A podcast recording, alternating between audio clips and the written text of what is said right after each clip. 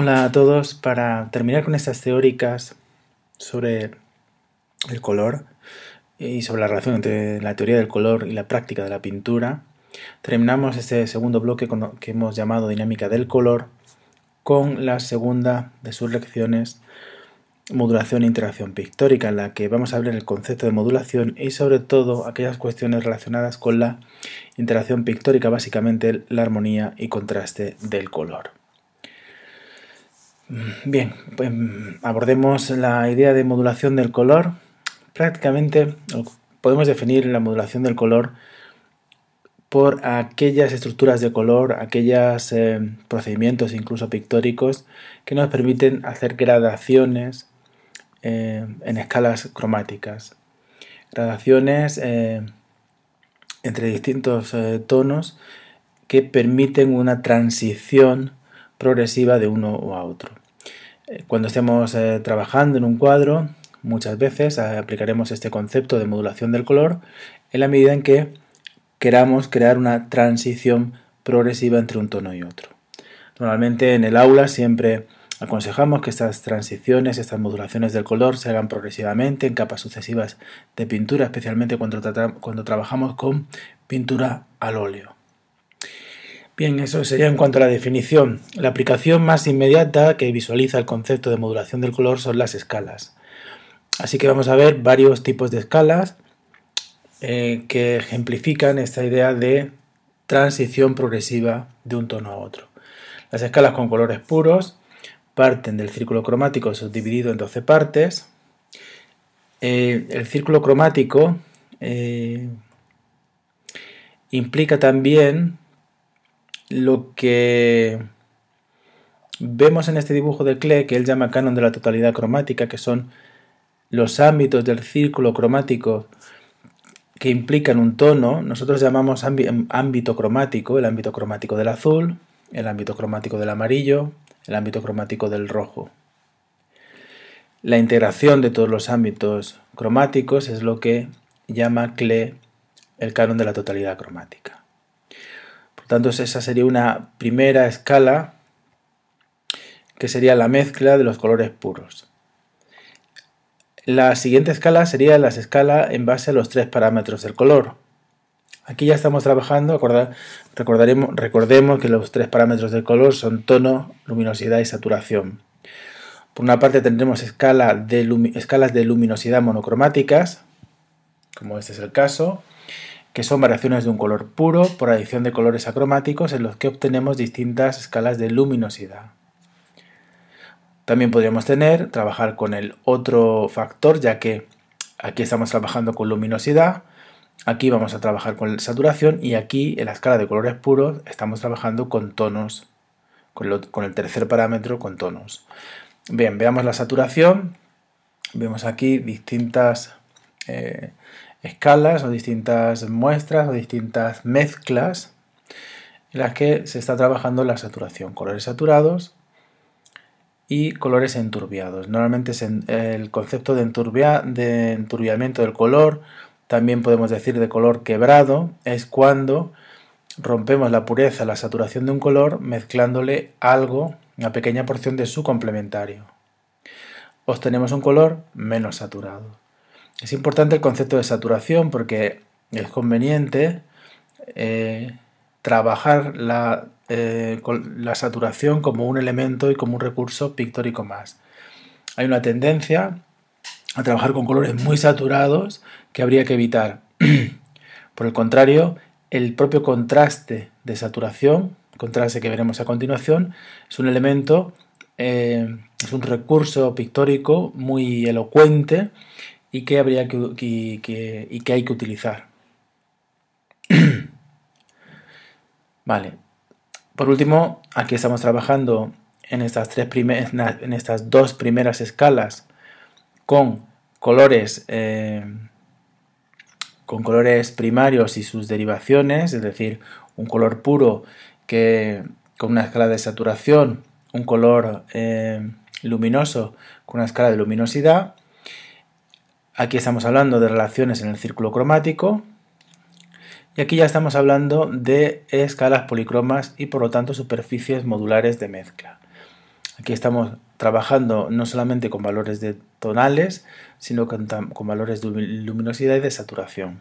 Aquí tenemos un rombo cromático que parte de colores iniciales, blanco, carmín y verde, entendiendo que el negro es un color acromático que se obtiene por la mezcla sustractiva del rojo y el verde, y tenemos este tipo de modulación del color. A partir de tres colores de partida estamos sacando distintas mezclas. Es importante la capacidad de generar a partir de mezclas simples eh, eh, mm, tintas con pequeños matices, es decir, hay que buscar, hay que evitar verdes puros, rojos puros y añadiéndole pequeñas cantidades de otros colores, por ejemplo, con el caso del complementario, quebraríamos ese color, tendríamos todavía un tono eh, dominante, rojizo, pero le daríamos un valor, eh, un interés, por decirlo de algún modo, a ese tono. Y además permitiríamos que a efectos de contraste añadir un contraste específico que, como digo,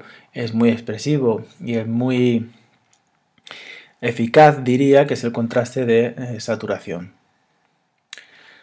Otra escala de colores insaturados pardos rojizos, pardos cetrinos y olivas pardos, que son, serían colores terciarios o fruto de la mezcla de colores secundarios.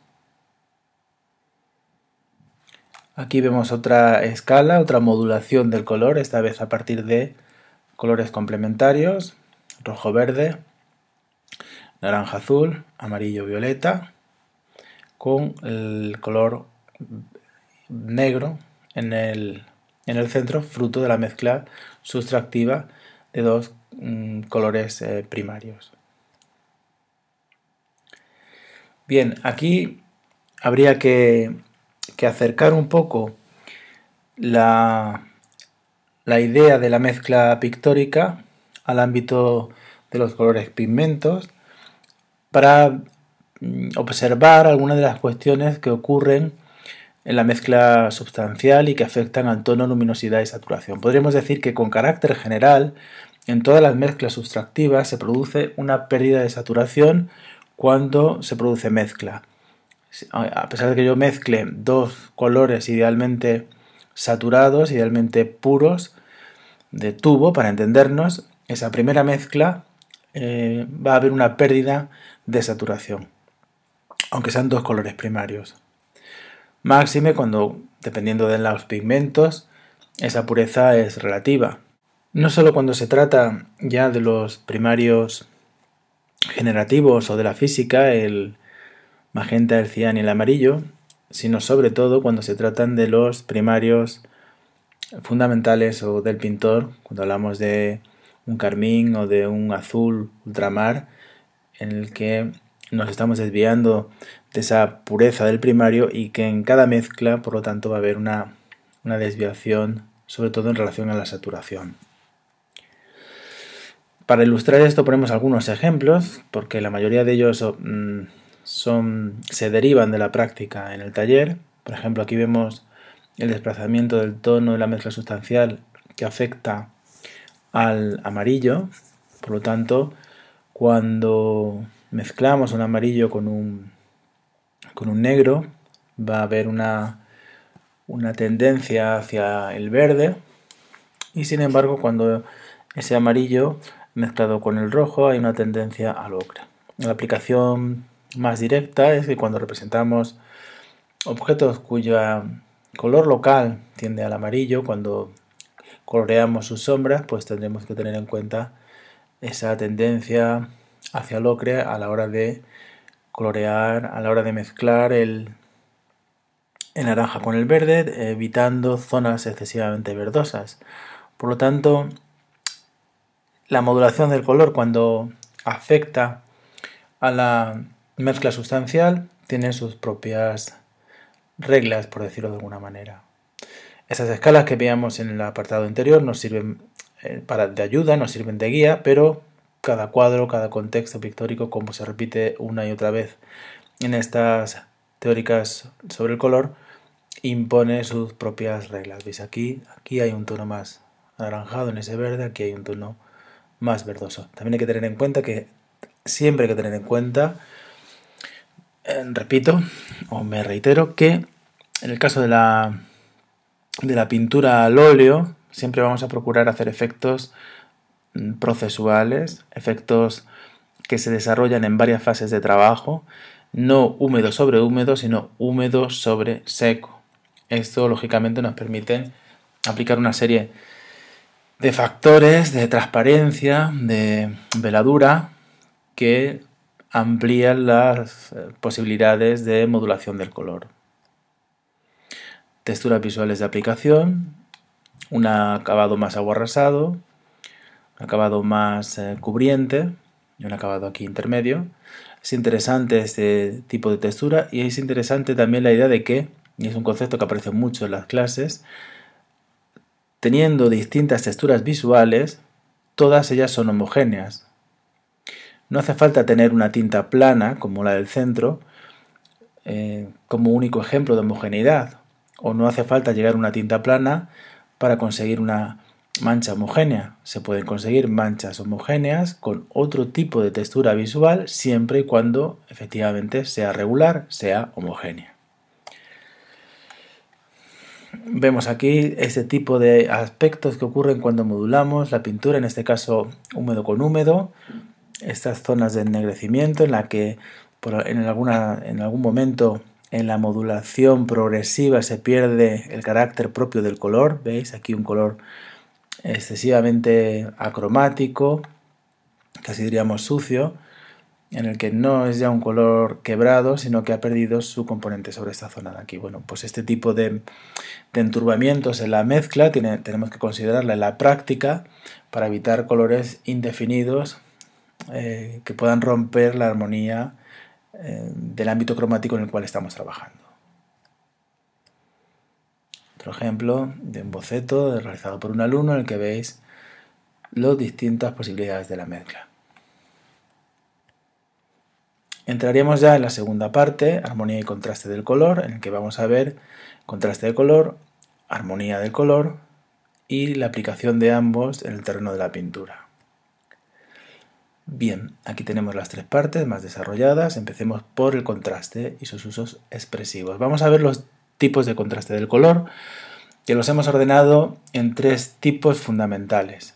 Contrastes del color visual conceptuales, es decir, se basa más en lo que sabemos del color que en su propia naturaleza. El contraste del color en sí mismo, o también a veces con contraste tonal. Veis aquí, por ejemplo, cómo hay la tríada de colores eh, fundamentales en este cuadro de Poussin. Contraste de claro oscuro o de luminosidad, que afecta al segundo componente de los, de los tres del color, tono, luminosidad y saturación. Veis como aquí hay un contraste de luminosidad y aquí estos tonos, estas tintas, estas manchas están en, el, en un rango de luminosidad similar este. Dicho de otra manera, si yo hiciera una fotografía o transformara en blanco y negro estas dos imágenes, pues quedarían mucho más eh, planas, con menos contrastada, mejor dicho, que esas de aquí arriba. Contraste de claro oscuro, una aplicación en un cuadro, ¿veis? El cuadro de Rembrandt en el que hay un foco de luz en esta zona, una escena ciertamente violenta, y el contraste de luminosidad o de claro oscuro. Otro ejemplo del contraste de claro oscuro, desde los tonos más luminosos, eso vimos una escala similar cuando hablábamos de la modulación del color, otro ejemplo de George de la Tour, de escena contrastada lumínicamente. Contraste cualitativo o de saturación, que sería el tercer, que aludiría a la tercera de las características o de los, sí, o de los, de los componentes, si queremos decirlo así, del color, tono, luminosidad y saturación, decíamos, saturación. Veis en el centro un color saturado y con la mezcla de grises, de colores acromáticos, cómo conseguimos distintos tonos eh, cada vez menos saturados. Cuando hay más gris, hay menos saturación y conforme nos acercamos al centro, hay menos gris, hay más saturación. Aquí veis un cuadro en el que se juega con el contraste de saturación, un elemento muy saturado, rojizo, y una serie de ocres insaturados en el resto del cuadro. Otro tipo de contraste, todos estos contrastes están básicamente sacados del libro de, de Iten, su tratado del color, cuya referencia pondremos al final de la lección, en el que divide los contrastes del color en función de estos conceptos propios del color. Contrastes de complementarios, en este caso, las parejas de los eh, de cada primario con un secundario. Aquí también veis la modulación entre uno y otro y por lo tanto los distintos colores insaturados y el elemento que se genera en el, en el, centro que debería ser idealmente un color negro pero que la práctica como muchos de vosotros habréis comprobado no se produce un color negro sino se produce un color turbio con una densidad en cuanto a su oscuridad menor que lo que sería un negro de tubo para entendernos. Más ejemplos de contrastes de complementarios, también combinando distintos grados de saturación. Y aquí eh, poniendo una escala también de transición entre un complementario y otro. Un ejemplo también pictórico de un cuadro en el que utiliza, básicamente, entre otros muchos, pero como contraste más evidente el contraste de complementario entre ese rojo y el verde. Que además, si os fijáis, se repite en otras zonas del cuadro otras zonas distintas de esta distinción clara fondo y figura, me refiero. Contraste también de complementario rojo-verde en ese cuadro de matiz. Continuamos con el siguiente contraste de los que hemos distinguido, que sería el contraste inducido, contraste simultáneo. Contraste inducido lo llamamos así porque parte de la idea de que siempre existe un contraste cuando justaponemos dos colores, dos tintas, dos manchas.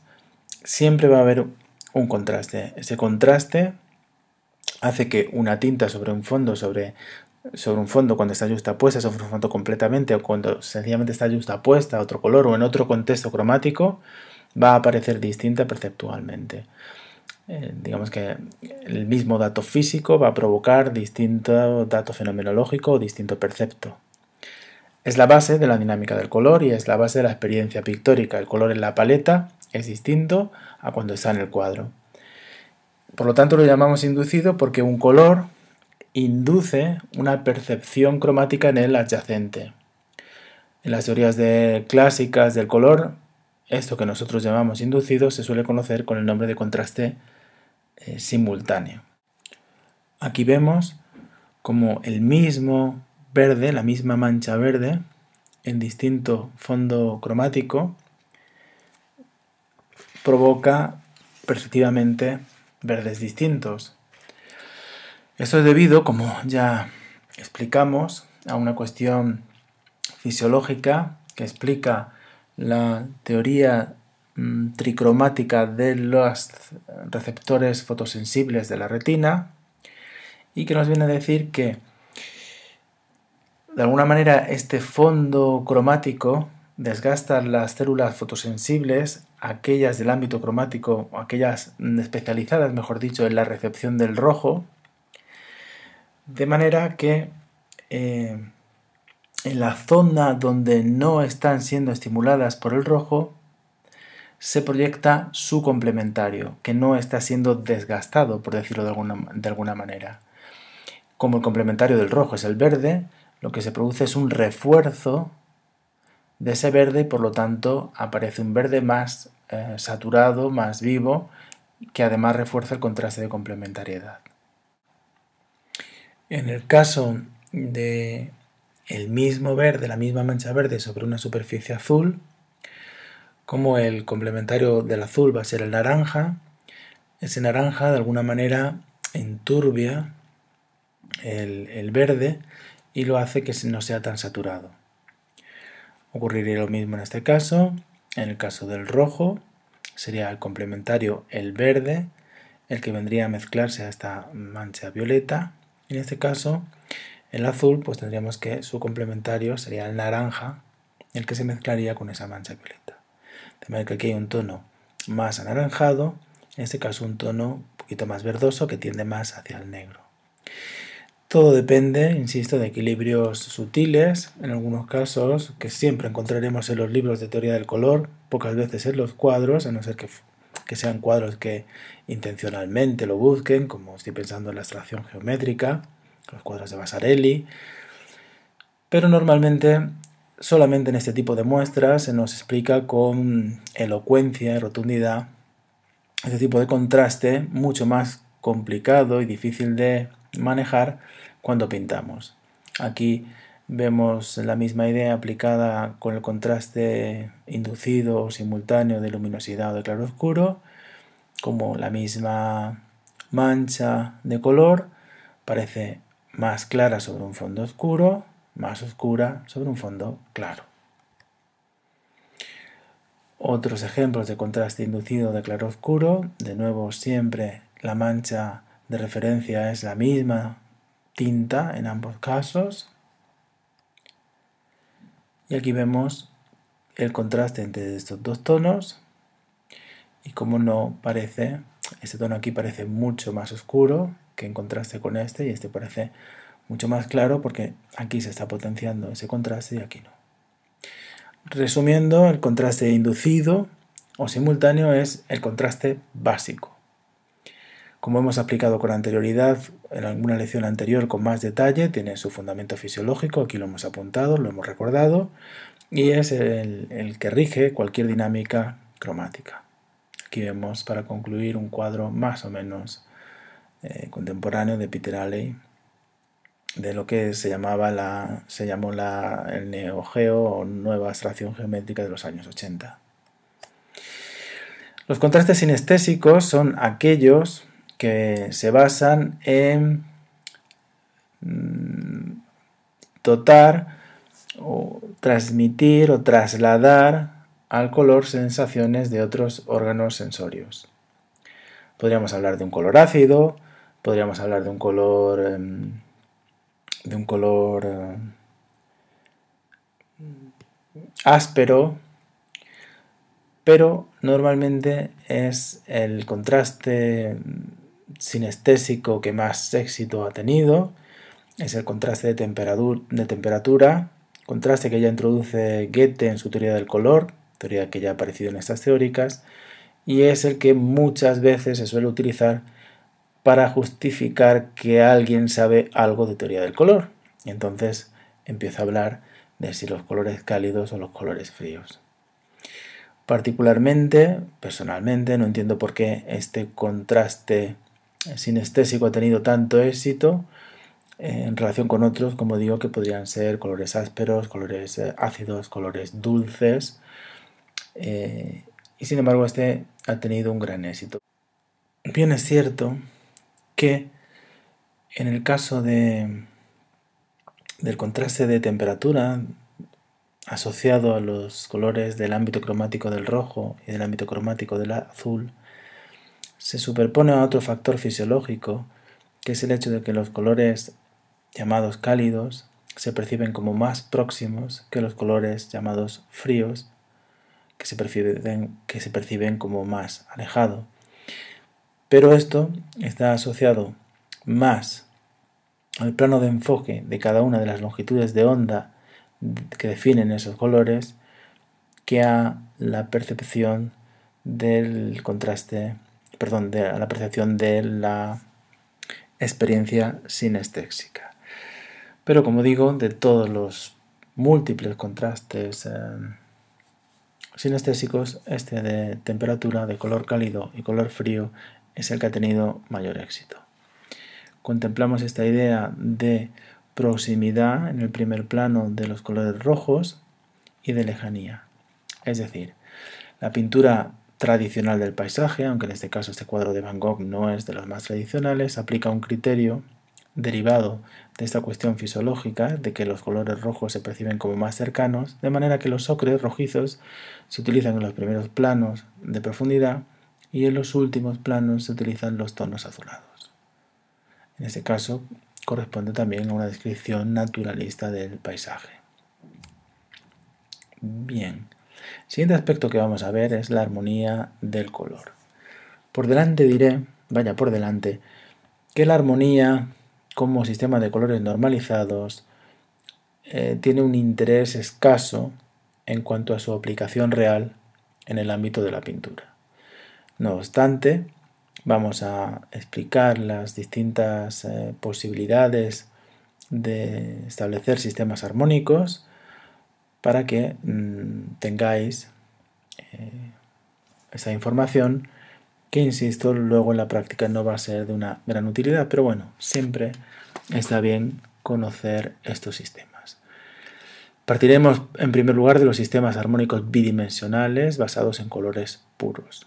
Por una parte, aquellos basados en la totalidad cromática, es decir, aquellos basados en las relaciones dentro del círculo cromático, combinaciones del color, de colores, de tintas que van a tener los primarios siempre, los secundarios o otras múltiples combinaciones derivadas de la inserción dentro del círculo cromático, es decir, un círculo cromático de, que puede ser de 8 o de 12 colores, como en este caso, de figuras geométricas. Triángulos equiláteros, triángulos isósceles, isósceles perdón, que permite establecer relaciones eh, armónicas. Este amarillo con estos dos tonos, este amarillo con el azul y rojo. Si incluyéramos otro tipo de figuras geométricas, como este rectángulo o este cuadrado, seguiríamos obteniendo eh, combinaciones de tintas armónicas, según este criterio de armonía del color. Aquí vemos la superposición de todas las figuras que hemos visto, los triángulos, los rectángulos, el cuadrado, que crearían asociaciones armónicas de tintas puras, digamos en el contexto del círculo cromático. Bien, aquí vemos estas relaciones en el llamado círculo diatónico de Olzer, que es un círculo cromático con estos tonos, es un círculo mm, tradicional y en el que se establecen todas estas figuras geométricas, se establecen relaciones entre los distintos, eh, entre los distintos colores, distintas tintas, distintas manchas. Aquí vemos la misma imagen bueno, no es exactamente la misma porque aquí partimos de un círculo cromático de 8 y aquí es de 12. Y vemos de nuevo todas estas relaciones que emparejan en tríos y en cuartetos a las distintas tintas o distintos colores, como queramos decirlo, del círculo cromático. Aquí sería el círculo de 12. Aquí vemos el nombre, de los distintos colores, que serían estos, y de nuevo las relaciones eh, cromáticas. Otro tipo de sistema armónico bidimensional, es decir, basado en colores puros, serían los sistemas basados en las relaciones entre dos primarios y sus, y sus mezclas, que llamamos, que también se conocen como las armonías subjetivas o los pares armónicos, que aparecen tanto en el libro de Argem, Arte y Percepción, como desarrollados de un modo más exhaustivo y con más ejemplos en el libro de Garau, Las armonías del color. Ambos libros aparecerán al final de la lección en las referencias. De lo que se trata aquí es de establecer pares de colores en función de su relación estructural en una mezcla. Es decir, si yo tengo un amarillo como mezcla dominante y un rojo como mezcla secundaria, se combina con un par en el que el rojo pasa a ser dominante y el amarillo secundario. Eso sería una inversión completa. Cuando hay una contradicción estructural, en un solo elemento común, sería una, inversión parcial. Aquí tenemos que el rojo pasa a ser, eh, eh, pasa a ser eh, dominante y en este caso el amarillo pasa a ser secundario.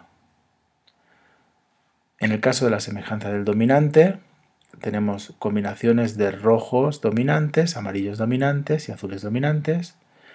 En este caso hablaríamos de la semejanza del subordinado, en el que es el elemento secundario el, el que el que tiene el que establece la relación cromática del par. Eso sí, obviamente queda muy abstracto. Vamos a ver cada una de estas combinaciones eh, ilustradas eh, con ejemplos cromáticos, lógicamente.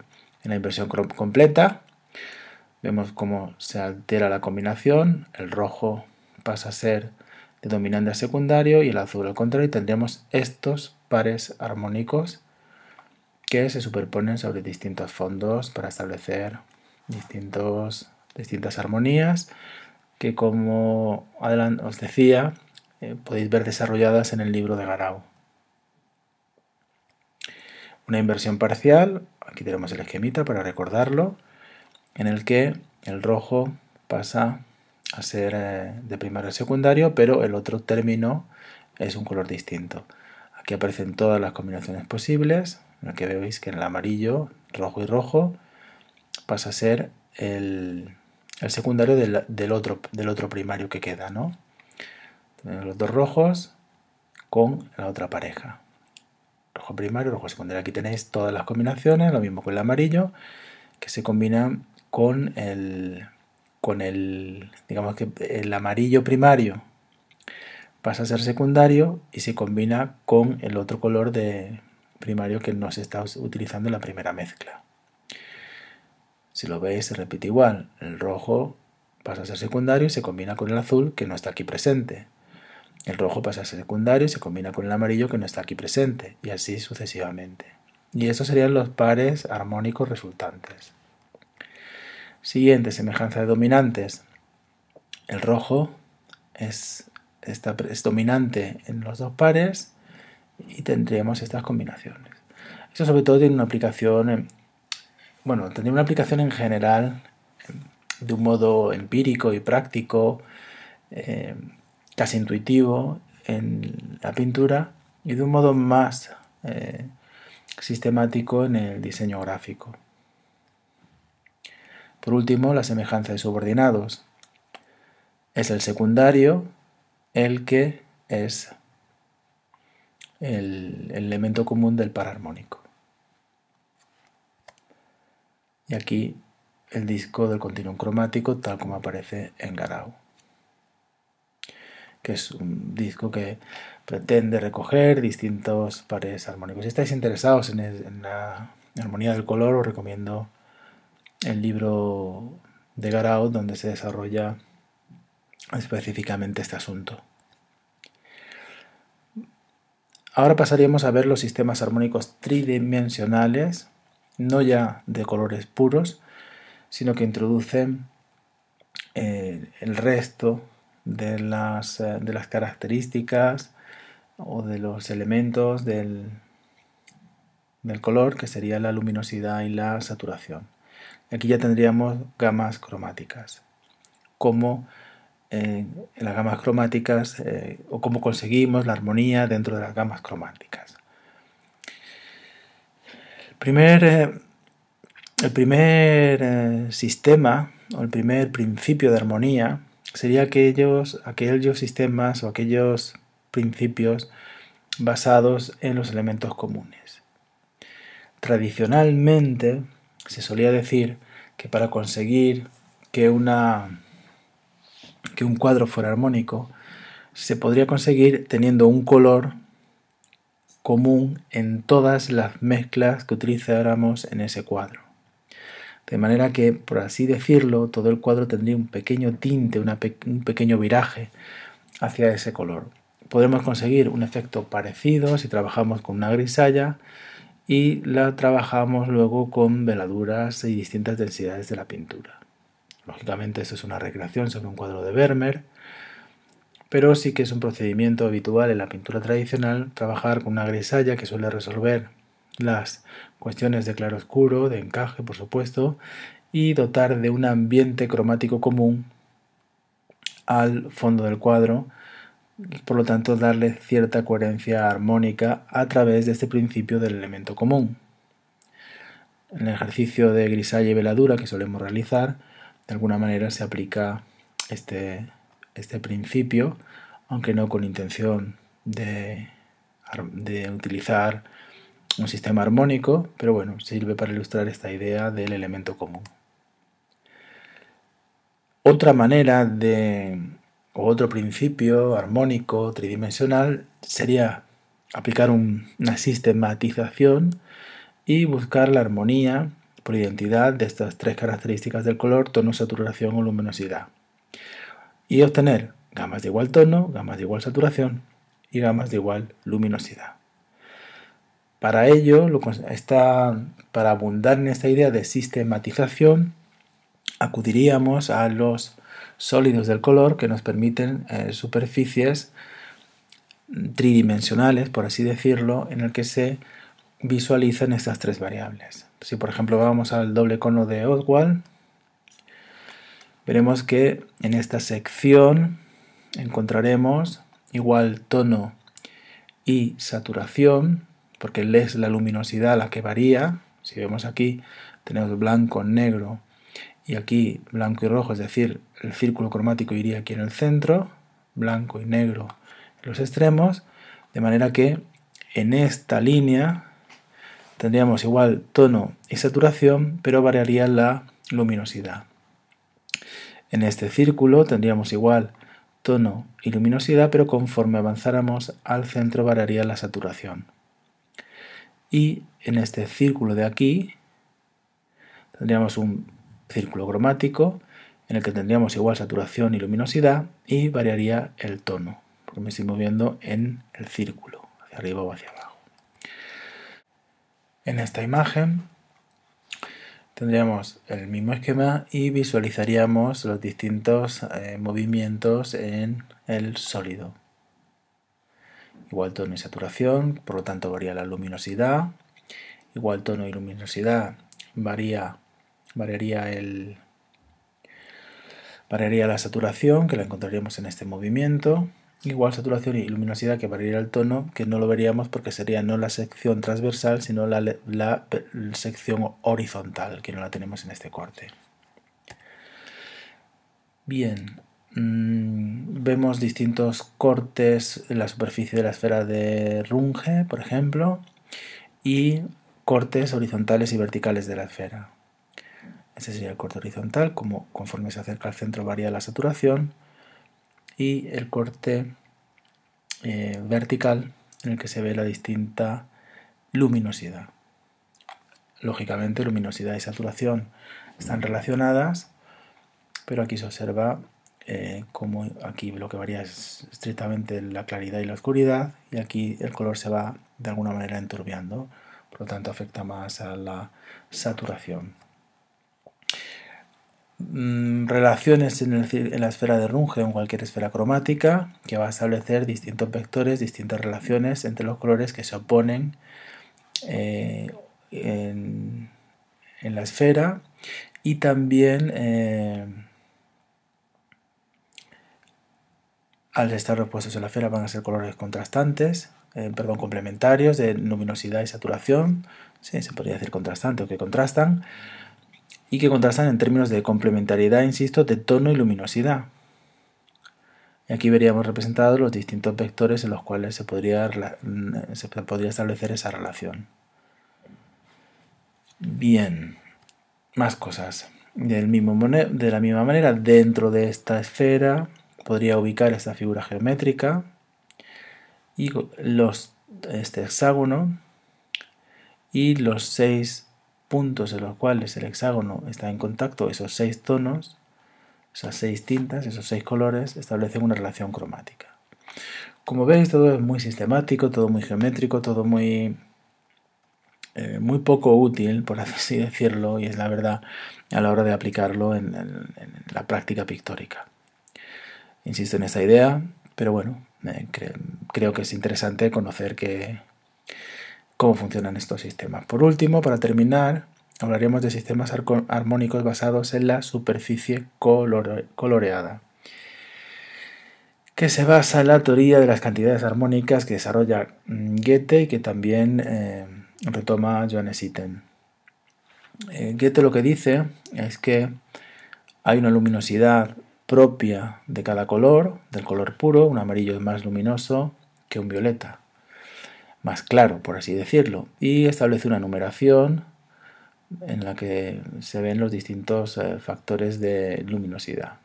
Aquí igual en esta reproducción el azul no parece tan oscuro como debería en relación al, rojo, pero bueno, idealmente esta sería la escala de, de luminosidad.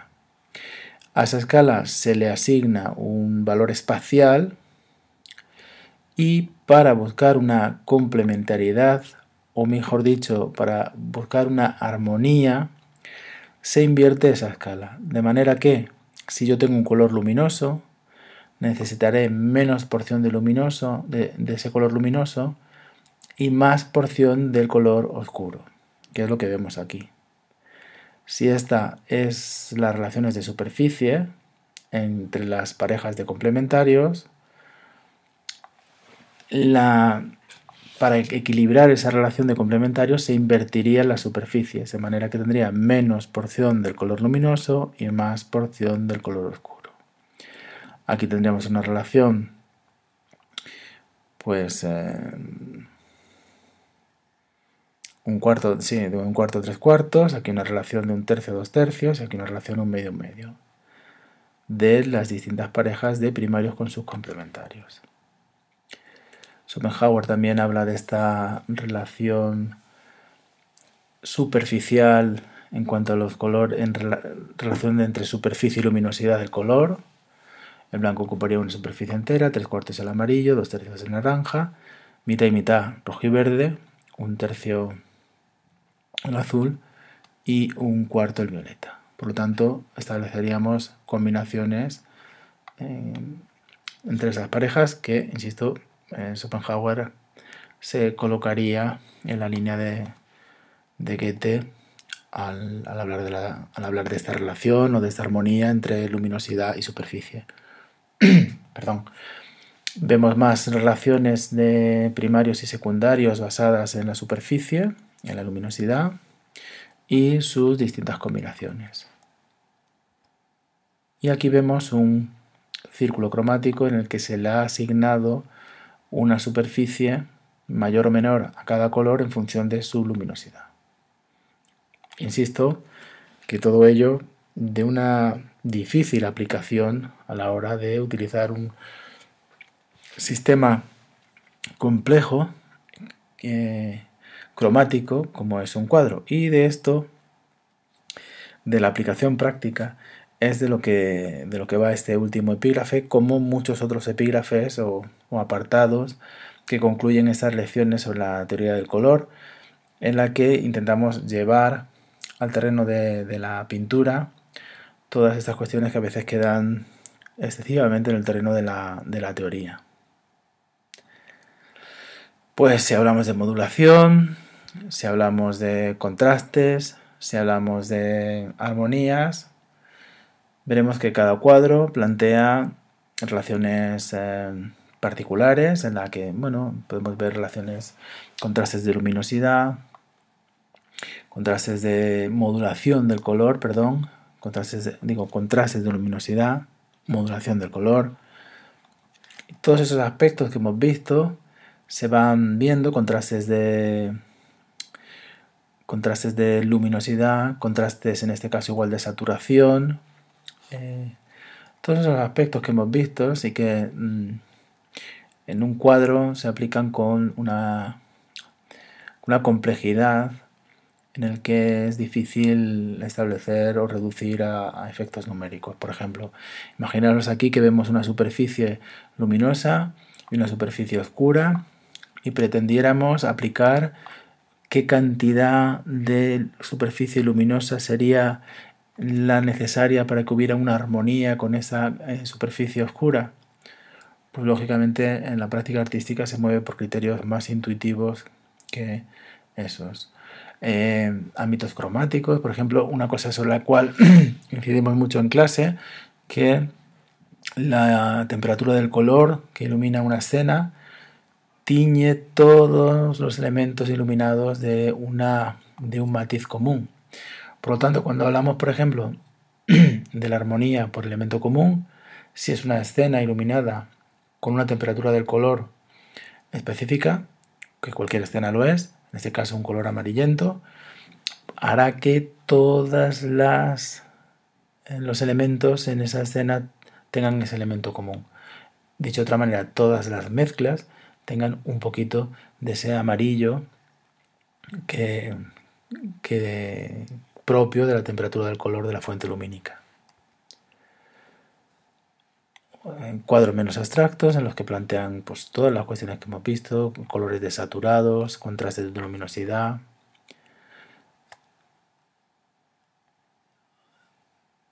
Y insisto en la idea de que la complejidad de la pintura hace que el pintor deba conocer estos aspectos que hemos recogido en estas lecciones, esta es la última de ellas, pero que en la práctica se van a aplicar de un modo eh, más intuitivo y más abierto. Aquí, por ejemplo, vemos un gran contraste de saturación entre estos elementos que son prácticamente acromáticos y este rojo tan saturado contraste de luminosidad, muy un claro oscuro muy muy pronunciado. Lo que, lo, que, os comentaba antes de la dominancia de la, de la temperatura del color de la fuente lumínica. Y siempre, como en muchas de estas teorías del color, acabamos con Tarrell y sus campos cromáticos indefinidos a veces eh, estos eh, campos extendidos, los que no se es difícil vislumbrar algo más que un fondo de color. Por lo tanto, eh, incidir en la idea de que en, general y muy y en concreto en este caso de las no tanto del contraste, porque el contraste sí que es una cuestión evidente y que tiene que, que se usa de un modo más eh, efectivo en la práctica pictórica, pero especialmente incido de nuevo en el caso de la armonía, la dinámica de la práctica pictórica nos llevará a procesos menos menos estandarizados, menos sistemáticos y más intuitivos.